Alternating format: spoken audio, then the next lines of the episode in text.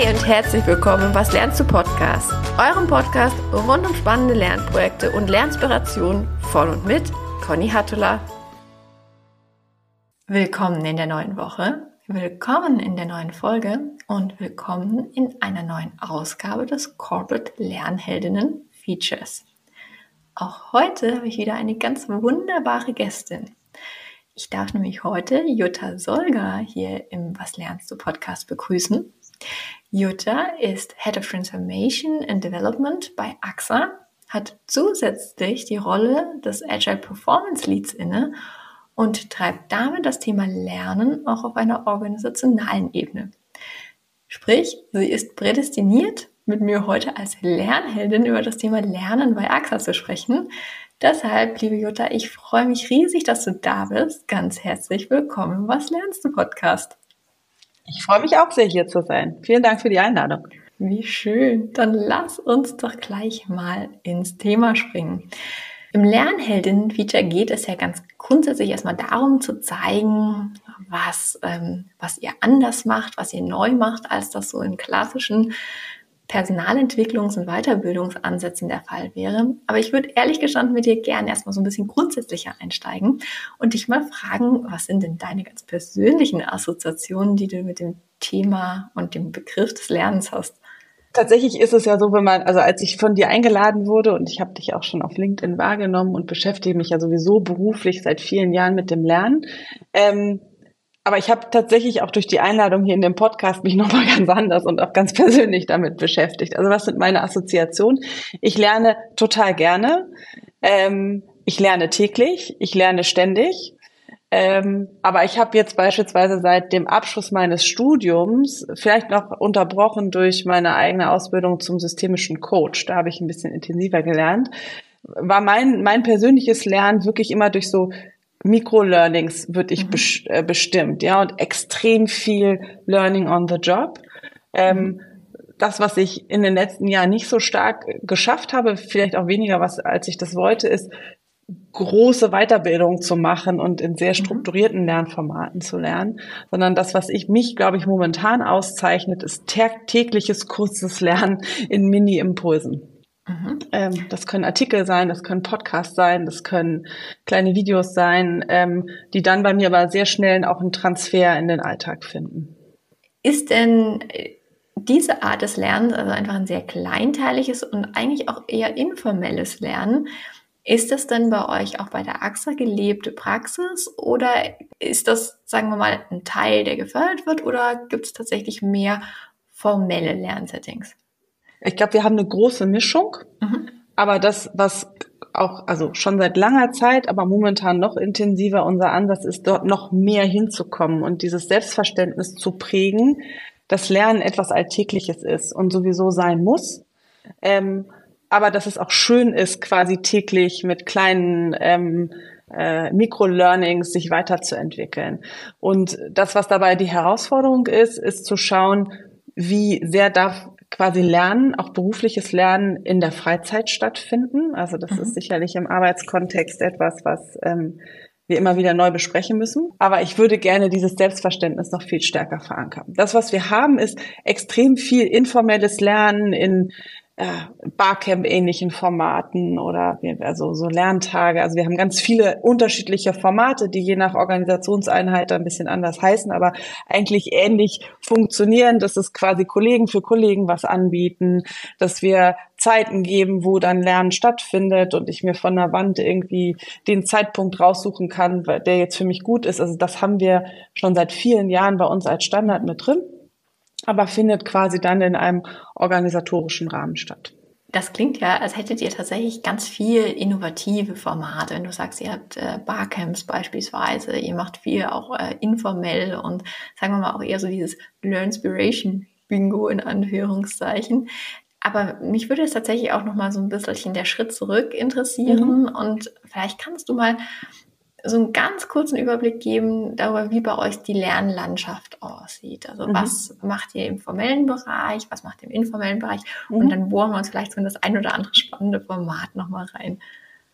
Also ich glaube, wir als AXA haben schon seit vielen, vielen Jahren eine sehr professionelle Personalentwicklung, mhm. die weiß gar nicht, also, also seit langer Zeit, 30, 40 Jahre, gibt es bei uns eine sehr professionelle Personalentwicklung, die immer einen Fokus darauf hatte, wirklich einen Trainingskatalog anzubieten, zu schauen, was sind äh, Kompetenzen, die wir als Unternehmen aufbauen müssen und wie kann das in einem guten Lernformat angeboten werden. Das waren über viele Jahre so die ganz klassischen Trainings, zwei Tage Training irgendwo hinfahren. Wir hatten auch lange Zeit eine eigene Akademie, wo dann unsere KollegInnen hinfahren konnten und auch in einem schönen Rahmen in der Eifel bei uns, weil es nah an Köln ist, quasi ähm, lernen konnten. Das, das hat sich dann über die Jahre auch äh, durch digitale Formate erweitert und verändert.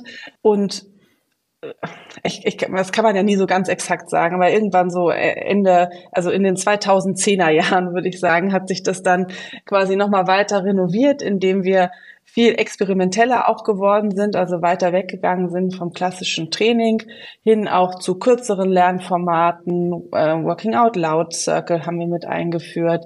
Wir haben ähm, dann die Führungskräfteentwicklung verändert, indem wir erstmal angefangen haben, die, die Gruppen auch gar nicht mehr so stark nach Hierarchie zu formen, was ja lange Zeit Standard war, dass das Top-Management unabhängig gelernt hat von den Teamleiterfunktionen. Das haben wir alles gemischt. Wir haben die Standorte gemischt. Wir haben informellere Settings auch außerhalb der Standard-Kongresshotels gewählt. Also all das kam, weiß ich nicht, so 2000 12, 13 und dann äh, sind wir irgendwann 15, 16 in, wir haben das dann Labs genannt, weil alle in Silicon Valley gepilgert sind und auch wir und daran haben wir uns quasi orientiert und da entstanden eigentlich bei uns so die, eine ganze Reihe an wirklich, also eher informelleren Learning Settings die in jedem Bereich unterschiedlich genannt werden. Da gibt's die Learning Lunches und die Brownback Lunches und keine Ahnung. Also die heißen überall ein bisschen anders, haben aber einen, einen wesentlichen Kern, dass wir in kurzen Einheiten, meistens eine Dreiviertelstunde, einen Impuls geben, meistens auch von KollegInnen aus der Organisation für andere und dann, das vielleicht so 20 Minuten dauert, dann noch die Möglichkeit gibt, Fragen, vertiefende Fragen, Transferfragen zu stellen und dann ist auch gut. Ja, also und darüber quasi für uns im Laufe der Jahre ein ganz großes Selbstverständliches entwickelt haben, das Lernen also häufig und in kurzen Inter also kurzen Frequenzen stattfindet, dass wir unglaublich viel Wissen in der Organisation haben, was wir eigentlich nur teilen müssen ähm, und dass es auch eine hohe Bereitschaft gibt, dies zu tun. Und das Tolle ist, dass wir beispielsweise, wir haben jährlich immer unsere großen Managementkonferenzen, wo quasi alle Führungskräfte der Organisation zusammenkommen. Und die machen wir jetzt schon seit fünf, sechs Jahren ähnlich. Das sind immer tausend Leute. Insofern ist quasi der Ablauf immer recht ähnlich. Irgendwie erst in der großen Halle, irgendwie Keynote und äh, Impulsvortrag und dann finden Workshops statt. Und die machen wir komplett fast aus der Organisation heraus. Da ist immer nur ein ganz kleiner Teil extern zugeladen, sondern wir nutzen das Wissen und das sind mhm. Mega-Formate, total toll. Und wir können das. Also wir haben das und das ist über die Jahre gewachsen. Das klingt, finde ich, total spannend. Sag aber eben, bewegt euch jetzt einfach auch quasi sozusagen Branche, Versicherung auch immer relativ regulierten mhm. ähm, Kontext. Das heißt, ich würde vermuten, dass neben wirklich auch all diesen super coolen Formaten schon auch so das ein oder andere dabei sein muss, was einfach genau. einen sehr formellen Charakter hat und einfach auch ein entsprechendes Zertifikat, damit einfach genau. klar ist, die Mitarbeitenden können Thema XY. Ja. Ähm, also überall da, wo wir in der Kundeninteraktion sind, müssen mhm. sogenannte IDD-Punkte quasi mhm. gesammelt mhm. werden. Das sind die regulatorischen Vorgaben.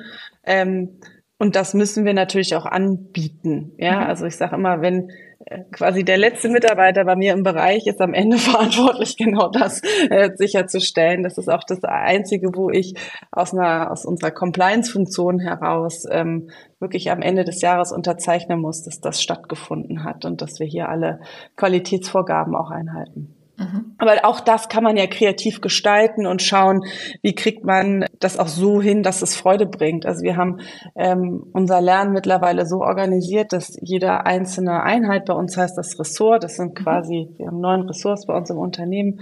Wir sind ungefähr 8500 Mitarbeiter. Das ist ja immer wichtig, sowas als Hintergrund zu haben. Ähm, jedes Ressort hat eine eigene Ressort School und da gibt es einzelne Direktoren und die sind für das fachliche Lernen in den einzelnen Einheiten zuständig, weil die Kollegen bei uns im Finanzressort brauchen was anderes als die im Vertriebs- mhm. oder in der, im IT-Ressort. Und aus meinem zentralen Learning-Team haben wir quasi einen sehr engen Kontakt mit diesen neuen Resource School Direktoren Und gerade die, die in unserer operativen Einheit dafür zuständig sind, das sind viele Leute, das sind, das sind der größte Teil der Organisation.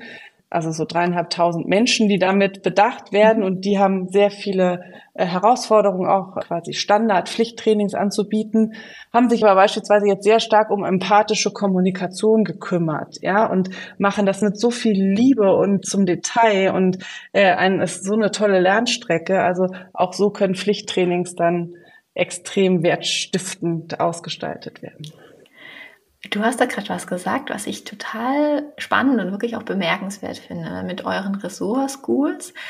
Das ist ja tatsächlich fast so ein bisschen eine Revolution, weil es ja eigentlich so diese traditionelle Denke, dass Fortbildung eigentlich die Hoheit der Personalentwicklungsabteilung ist und eigentlich auch nur da, ähm, total aufbricht. Äh, und damit mhm. sagt so, die Verantwortung für die Themen die geht an die Ressorts und an die Ressortdirektoren, was, was das Fachliche angeht. Und dann würde ich jetzt aus deinen Ausführungen mitnehmen, dass es dann aber zusätzlich zu diesen fachlichen Themen eben noch diesen überfachlichen Part, wie eben das Thema Emotionen gerade beispielsweise gibt, und dass das wie so ein Dach drüber gesetzt ist ähm, und dann wiederum für alle Ressorts entweder relevant oder zugänglich ist. Ja, genau. Also wir machen es also mittlerweile so, wobei das ist, haben wir immer weiter perfektioniert und verfeinert, mhm. aber sozusagen die, die Tradition, die haben wir schon recht lange, dass wir für die überfachlichen Skills quasi ist mein, also sind wir als Team zuständig und äh, fühlen uns auch verantwortlich dafür, das Unternehmen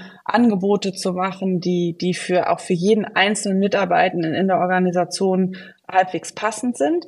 Und dann gibt's einfach fachliches Wissen. Also wir unterscheiden da wirklich über also soziale und methodische Skills, darum kümmern wir uns im weitesten Sinne. Und die fachlichen Skills, dafür sind die Ressourcen zuständig, weil die auch viel tiefer reinkommen und viel genauer wissen, was für sie passt.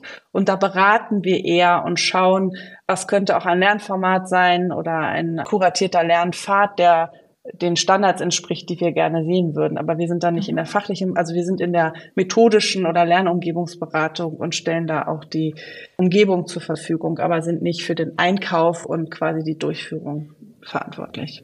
Mhm. Es hast mir gerade mit dem Thema Formate ähm, auch einen ganz äh, perfekten Aufschlag eigentlich gegeben, da ein bisschen tiefer als noch nachzubohren. Mhm. Ich habe äh, ein ganz spannendes Format bei der Recherche entdeckt, mhm. nämlich die Kraft der Emotion. Du hast es ja gerade schon so ein bisschen anklingen lassen, mhm. Äh, wo es im Prinzip darum geht, die Kolleginnen und den Kolleginnen und Kollegen einen ja, sozusagen resilienten Umgang mit der eigenen Emotion oder einen regulierten Umgang mit der eigenen mhm. Emotion mitzugeben, was ich insofern tatsächlich unglaublich spannend finde, als dass ich gerade das Thema Emotion, wie man damit umgeht und dass sie überhaupt auch da sein darf, habe ich tatsächlich eigentlich im Unternehmen bisher kaum gesehen. Also, oh, dabei ist es so wichtig und es ist, ja, das ist natürlich auch ein Format, auf das wir sehr stolz sind. Da mhm. haben wir, glaube ich, jetzt auch ein bisschen Lärm zugemacht. Aber also, um es einzuordnen, ich sagte ja gerade, wir als, als quasi zentrales Team sind, ähm, haben für uns einen Katalog an, wir nennen es Future Skills, definiert und äh, haben dazu auch eine große Kampagne gemacht und versuchen jetzt das gesamte Unternehmen mitzunehmen, sich täglich oder wöchentlich zumindest mit unseren Future Skills zu beschäftigen beschäftigen und dort auch die Anforderungen formuliert, dass jeder bei uns im Unternehmen in jedem dieser Kompetenzbereiche zumindest auf einem guten Könnerlevel sein sollte. Mhm. Das ist unser Anspruch. Ja, also das ist der Anspruch. Jeder sollte dieses Skillset für sich zumindest kennen und in mhm. irgendeiner Form bedienen können.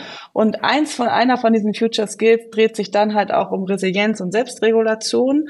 Und in diesem Kontext haben wir dann die Masterclass entwickelt und äh, die ist halt auch ein wirklich besonderes Angebot, weil sie halt weggeht von so dem Standardrepertoire irgendwie Training oder Web-based Learning, Podcast, keine Ahnung was, sondern also A haben wir natürlich mit Leon Winscheid auch ein prominentes Bild dabei und mhm. ähm, das, das zieht muss man schon sagen.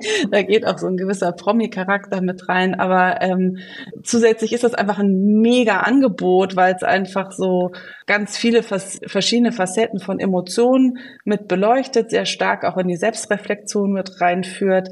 Ähm, es ist ein kuratiertes Programm, was über eine gewisse Zeit geht, wo ich verschiedene Impulse habe und so eine Struktur hilft einfach auch im Sinne der Selbstdisziplin mhm. ähm, ein bisschen äh, intensiver auch in den Lerninhalten zu sein. Da gibt's ein tolles Workbook, das ist unglaublich schön und liebevoll gestaltet. Und ja, also das funktioniert richtig toll. Und beim Kickoff, den wir jetzt neulich hatten, war es einfach beeindruckend, wie schnell wir auch einen, einen Raum ähm, entfalten konnten, wo, wo ganz viele der Kolleginnen, die daran teilnehmen, eine unglaubliche Offenheit hatten und Dinge geteilt haben, wo ich immer noch beeindruckt bin, dass das bei uns geht, ja, weil die einfach sehr persönlich waren. Das waren nicht nur schöne Geschichten, sondern das waren auch die Geschichten hinter der jeweiligen persönlichen Fassade. Also was für mich dann vor allen Dingen das Zeichen war, dass wir es in den letzten Jahren oder vielleicht sogar Jahrzehnt, weil das ist einfach eine wirklich lange Arbeit, äh, einen, einen Raum geschaffen haben, der sicher sich anfühlt, wo Menschen sich zeigen. Und ich glaube, dann kann Lernen auch nochmal in eine ganz andere Qualität kommen. Äh, das glaube ich. Also auch wenn du sagst, dass dann wirklich auch schnell tiefe Themen geteilt werden. Und vor allem, wenn ich weiß, zum einen, so welche, welche Emotionen, welche Bandbreite gibt es eigentlich, in welcher Form kann ich die zeigen, möchte ich die zeigen? Das hat ja auch wirklich ganz viel mit Selbstreflexion zu tun. Genau. Also diese überhaupt eine Emotion zu fühlen wieder und die nicht, nicht wegzudrücken, sich auch zu überlegen, warum ist das denn jetzt gerade so, dass ich, dass mir das Thema gerade so sauer aufstößt. Das, das hat ja ganz viel mit diesen Schritt zurücktreten und mal auch wirklich drüber nachdenken zu tun, was man eigentlich ja im Alltag nie macht, wenn man ja gar keine Zeit dazu hat. Was aber mal ehrlicherweise ja mit, wenn man es täte, unglaublich viel Zeit nach hinten raus spart. Aber das ist tatsächlich etwas, was uns massiv beschäftigt, sicherlich mhm. durch Corona nochmal sehr stark mhm. ähm, getriggert, dass wir zum einen einen großen Fokus auf individuelles Wohlbefinden und individuelle Gesundheit mhm. legen. Gerade psychische Gesundheit steht bei uns im Fokus, nicht nur bei uns in Deutschland, sondern auch in der Gruppe weltweit. Aber das ist etwas, was uns sehr beschäftigt, wo wir viele Angebote, auch Hilfsangebote zur Verfügung stellen und dass es auch nicht mehr so ein Tabu ist, darüber zu sprechen, sondern das quasi auch als ein Teil von Menschsein äh, zu akzeptieren und ähm, besprechbar zu machen.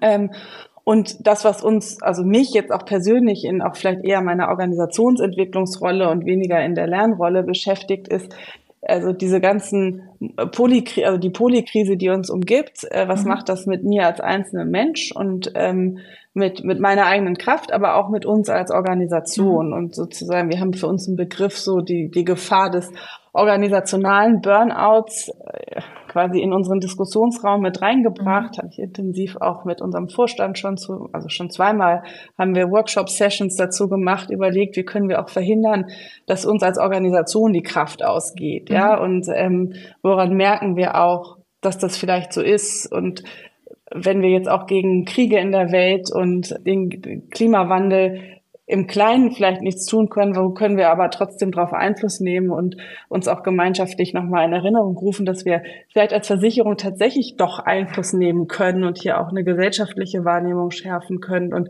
also das sind alles Themen, die so im Hintergrund, also die haben jetzt mit der Masterclass im Einzelnen nichts zu tun, aber äh, beschäftigen uns als Organisation und werden hier auch sehr intensiv diskutiert. Mhm.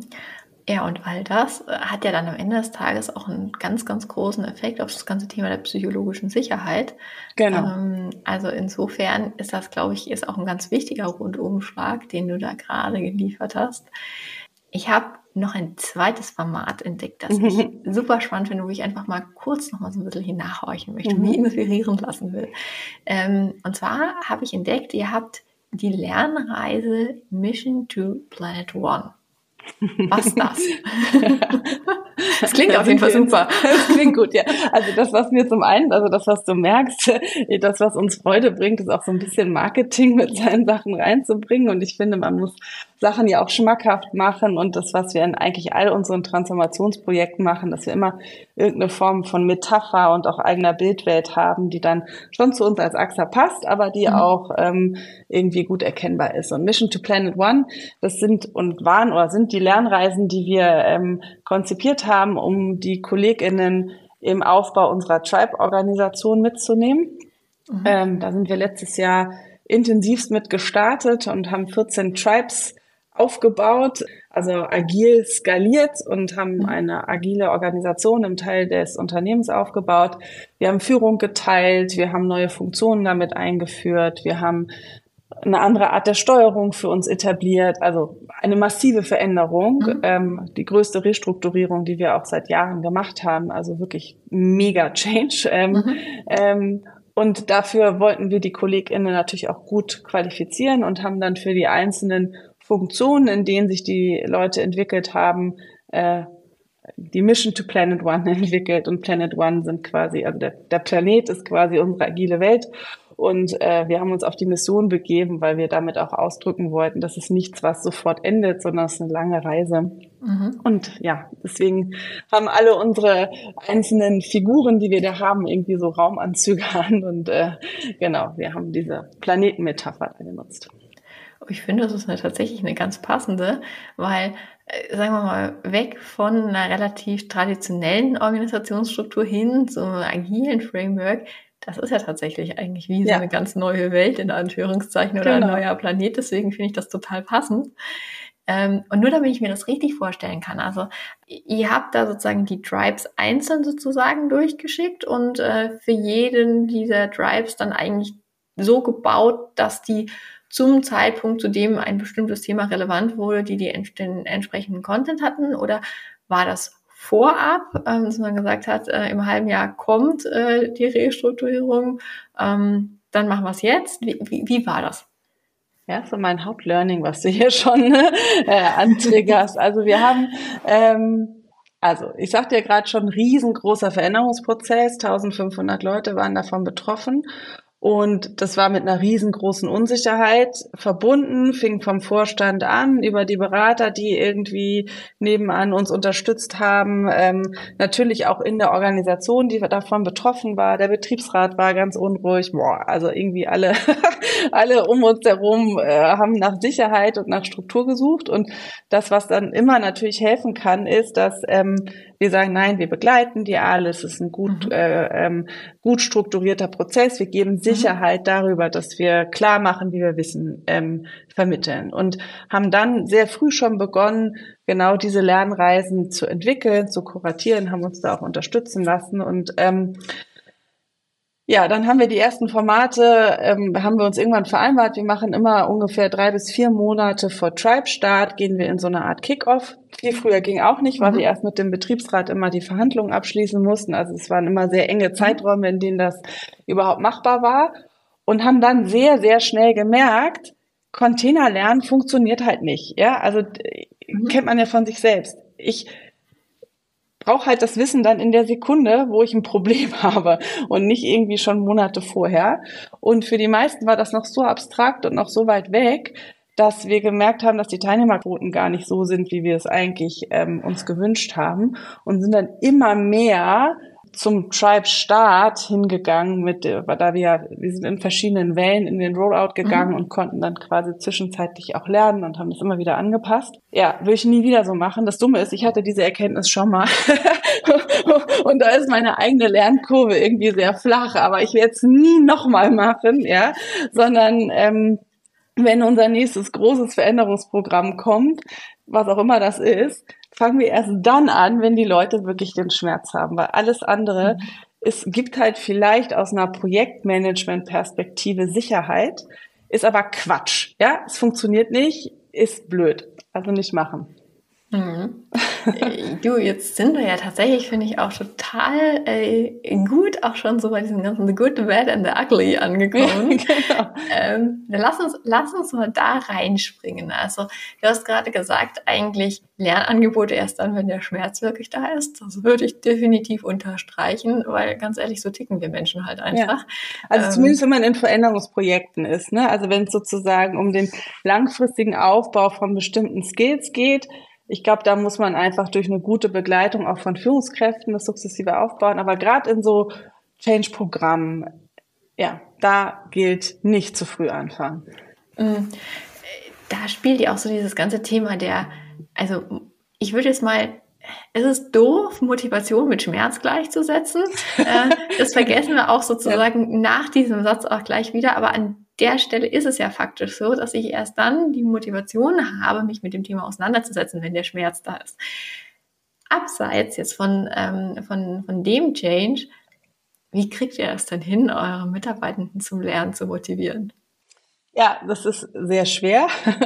ähm, und ich will ja, ja auch, auch keinen bei uns unter Schmerzen setzen. Ähm, also ich glaube, das ist halt am Ende auch nicht die eine Maßnahme, sondern ich glaube, mhm. es geht darum, dass ähm, wir es immer wieder schaffen müssen, eine Atmosphäre zu kreieren, in der Lernen wertgeschätzt wird und in der ähm, ein Fokus darauf gerichtet wird, dass es sinnvoll ist und gut ist zu lernen. Eine mhm. Erlaubnis zum Lernen, so würde ich das jetzt mal sagen. Das ist das Erste.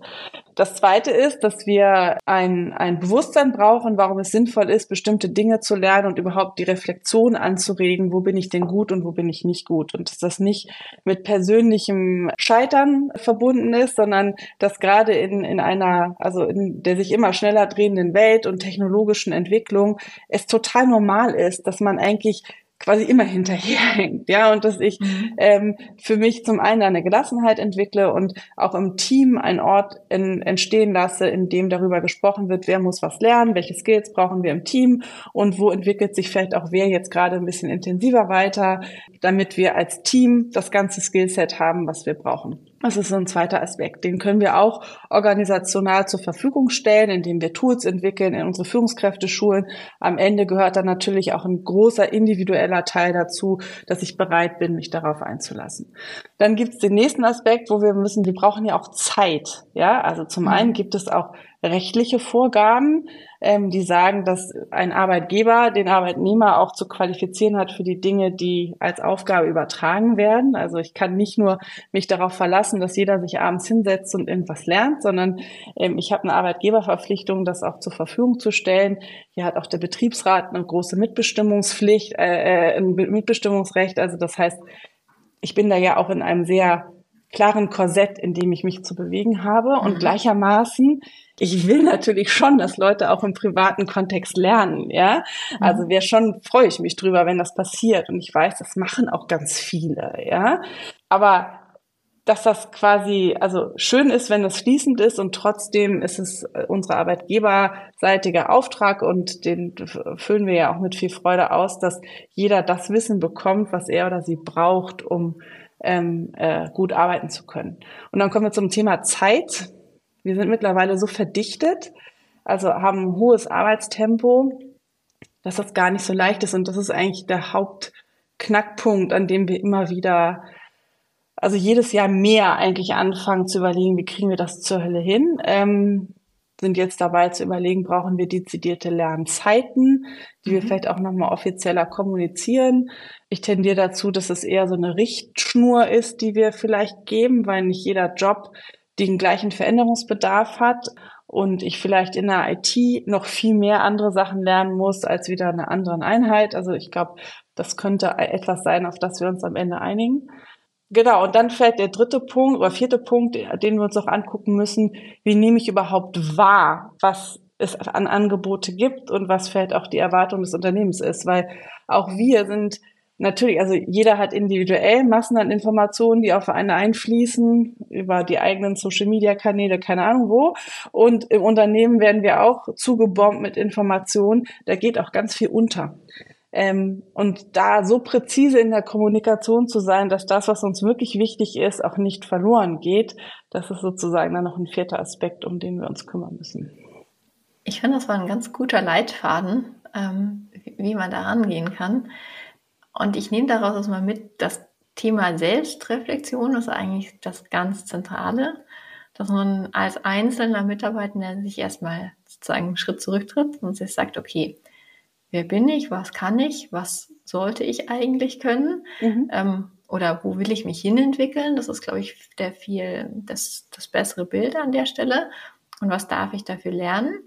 Ähm, zum Dass ich dafür auch eine Verantwortung habe, ne? Also so mhm. meine eigene Employability mhm. eigentlich immer zu stärken. Ja. Mhm. mhm.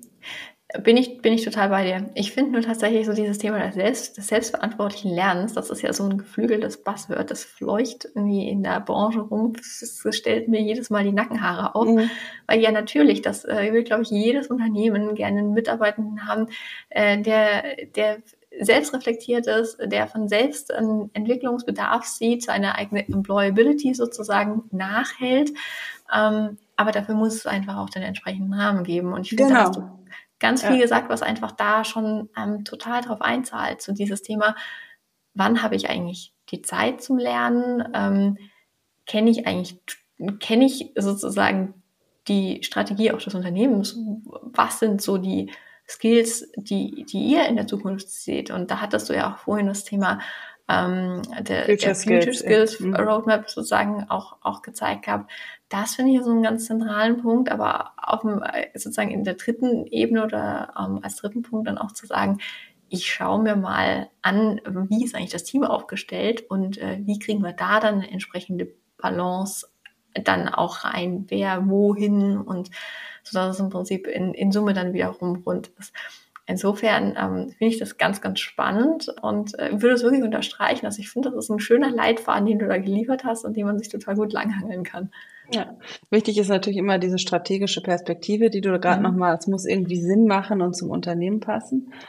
Und vielleicht nochmal so ein Seitenaspekt, dieses Thema der Überforderung. Ne? Also das, was wir, mhm. das Thema selbstorganisiertes Lernen hatten wir natürlich auch lange Zeit und fanden das irgendwie voll fancy und haben uns damit auseinandergesetzt und stand auf tausend Folien, bis wir irgendwann gemerkt haben, klingt zwar super, aber es ist einfach maximal überfordernd, weil so viele Eindrücke auf uns alle einprasseln und diese Erwartung, hey, kümmere dich darum und du bist verantwortlich, die macht eher Angst, als dass sie uns als Unternehmen auch hilft, wirklich voranzukommen. Mhm.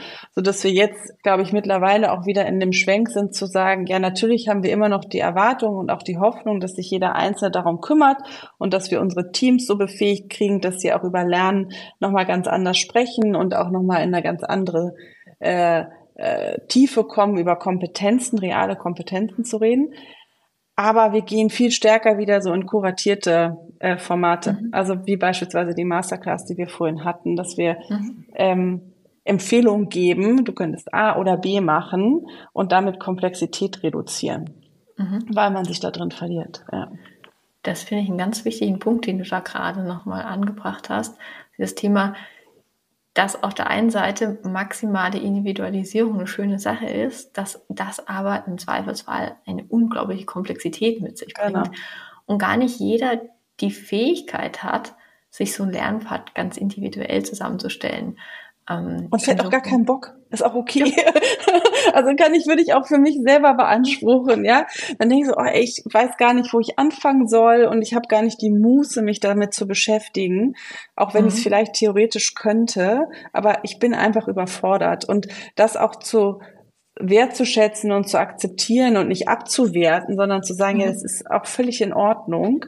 Und dann machen wir eine Empfehlung und die meisten folgen dann der Empfehlung und haben ja immer noch die Freiheit, vielleicht auch nochmal einen anderen Pfad zu nehmen. Ähm, ja, genau. Das ist eigentlich das, wo wir jetzt mittlerweile stehen. Ich finde, das ist ein guter Punkt, um dir nochmal so eine Art Wrap-up-Frage zu stellen. Mhm. Ähm, jetzt hast du schon eine lange Transformation mit begleitet. Ihr habt auch ein ganz tolles Set an, an spannenden Formaten. Wenn du jetzt mal so deine Zukunftsbrille aufsetzt und mhm. einfach mal so in AXA in zwei, drei, vier Jahren guckst, was glaubst du, wie sieht eure Lernwelt dann aus? Mhm. Ich glaube, dann haben wir es geschafft, dass jeder einzelne Mitarbeitende bei uns für sich viel klarer hat, was sind die zwei, drei Dinge, die ich jetzt in den nächsten Monaten real lernen will, auch mit einem konkreteren mhm. Lernziel, als das momentan alle haben.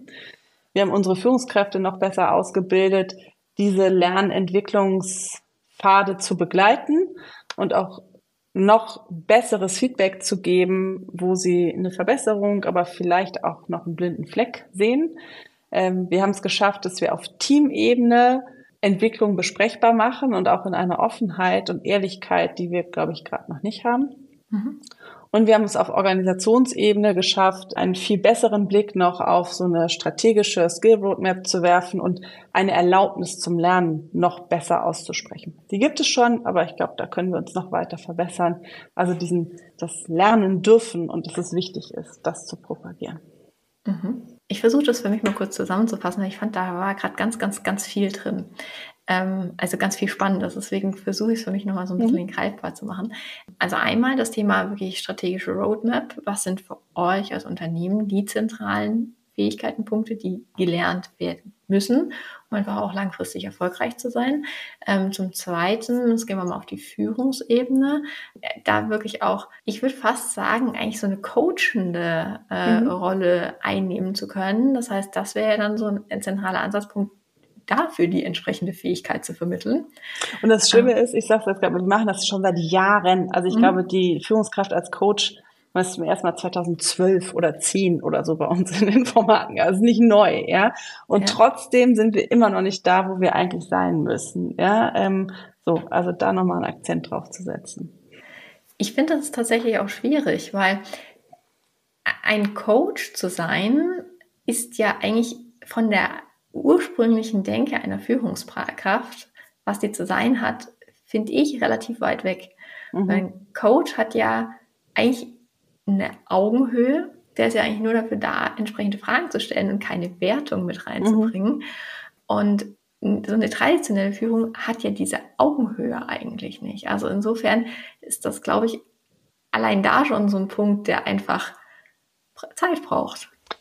Ja, und ich glaube, das, was da, also wenn man das immer so Führungskraft als Coach, das ist ja einfach auch immer so ein schönes plakatives mhm hört sich immer so gut an. Und wenn man dreimal drüber nachdenkt, denkt man nur so, okay, da fehlt irgendwas. Ja. Ähm, weil das ist ja nur einer der Hüte, den ich als Führungskraft trage. Ähm, genau. So, und ich glaube, das ist, wird immer vergessen, wenn man das so sagt. Ja, also ich habe zum einen diese Coach-Funktion, mhm. dann habe ich aber sicherlich auch eine Beraterfunktion und sag so, ich würde dir empfehlen, mach mal das, weil ich glaube, das ist für dich das Erfolgreichste kann der andere annehmen oder nicht. Und dann habe ich vielleicht am Ende auch mal eine Weisungsfunktion, ja, und die gehört ja auch dazu, sonst ähm, mhm. komme ich vielleicht auch meinen meinen Aufgaben und Pflichten nicht nach. Aber das in einer Art und Weise, diese Hüte zu wechseln, die dann auch akzeptiert und als unterstützend wahrgenommen werden, das ist meines Erachtens eigentlich die Hauptherausforderung, ähm, damit ich halt ein Gefühl von Augenhöhe und unterstützender Begleitung ähm, kreiere und nicht irgendetwas sehr hierarchisches und äh, wenig raumgebendes. Also dann ist es eigentlich diese Rollenkomplexitäts Navigationskompetenz. ja, genau die. genau, ja. Ich finde, das ist ein super Wort. Ganz, ganz super einfaches genau. Wort, genau. Das ist ein wahrer Traum. Wir brauchen auch nur eine ganze Zeile dafür, um das zu schreiben. Mir ist es aber nichts Besseres eingefallen, um zu beschreiben, was es eigentlich ist. ja, genau. ja, ja, genau. Also ich glaube, die ist wichtig und dann darüber halt aber auch nicht zu, zu verlernen. Also wie wirklich ich, also wir wollen jetzt in dem Programm, was wir jetzt gerade wieder entwickeln, wirklich viel mhm. stärker wieder in ein ganz klassisches Verhaltenstraining gehen. Mhm. Ja, also wie wir hatten in den letzten Jahren waren das halt eher so Workshop-orientierte Formate, sehr selbstreflektiv. Und uns fehlt gerade, glaube ich, wirklich reales, also oder haben viele vergessen, wie führe ich denn so ein Gespräch sinnvoll? Ja, wie strukturiere ich das auch? Ähm, also richtiges methodisches Handwerkszeug. Mhm. Ähm, da werden wir jetzt, also sind wir gerade schon dabei, quasi im nächsten Jahr nochmal ein großes Führungskräfteentwicklungsprogramm zu auflegen, um das uns gemeinschaftlich nochmal beizubringen. Finde ich gut. Ja. Verhaltenstraining. Hat ein bisschen ja. was von Verhaltenstherapie, oder? Ja, genau. Aber es ist ja wirklich, also wie also äh, kommen wir so wirklich zu Formaten, die ich lange nicht mehr so im Training gemacht habe, aber Rollenspiel, ja. Mhm. Also, dass wir gemeinschaftlich üben, wie führe ich so ein sinnvolles Gespräch, damit es auch eine Struktur hat, die am Ende hilft, weil das ist ja durchaus sinnvoll, das so zu tun, ja, ähm, wo wir einfach auch nochmal wirklich beibringen, was sind die Future Skills, die wir haben, warum sind die sinnvoll, dass ich die kenne, also wirklich Wissensvermittlung an der Stelle auch und nicht nur in die, die Selbstreflexion reinzugehen und sich ähm, zu hinterfragen. Das ist auch wichtig, haben wir auch drin, aber wir machen jetzt gerade nochmal, ein, also nehmen so aus dem Methodenrepertoire wirklich nochmal so klassische Wissensvermittlungselemente mit raus. Ich finde, jetzt hast du damit eigentlich so perfekt den Deckel drauf gemacht. Also das Thema Selbstreflexion ist eigentlich kein Selbstzweck, sondern mhm. manchmal braucht es wirklich einfach diese Wissensvermittlung und das konkrete Training ähm, an der Stelle. Deswegen, liebe Jutta, danke ich dir jetzt erstmal für Gerne. diesen, äh, wirklich für dieses unglaublich gehaltvolle Gespräch. Ich finde, da war unglaublich viel drin, was man sich mitnehmen kann, ähm, entweder wirklich als konkrete Formate, als Denkanstöße, ähm, auch also das Bild, das du für die Zukunft gezeichnet hast, das finde ich wirklich ganz, ganz inspirierend. Insofern Ich danke dir von Herzen äh, dafür, dass du es mit uns geteilt hast. Es war mir eine ganz große Freude, mit dir zu sprechen. Und ich freue mich sehr auf unseren weiteren Austausch und wünsche dir jetzt erstmal eine gute Restwoche. Ich dir auch. Vielen Dank. Bis bald.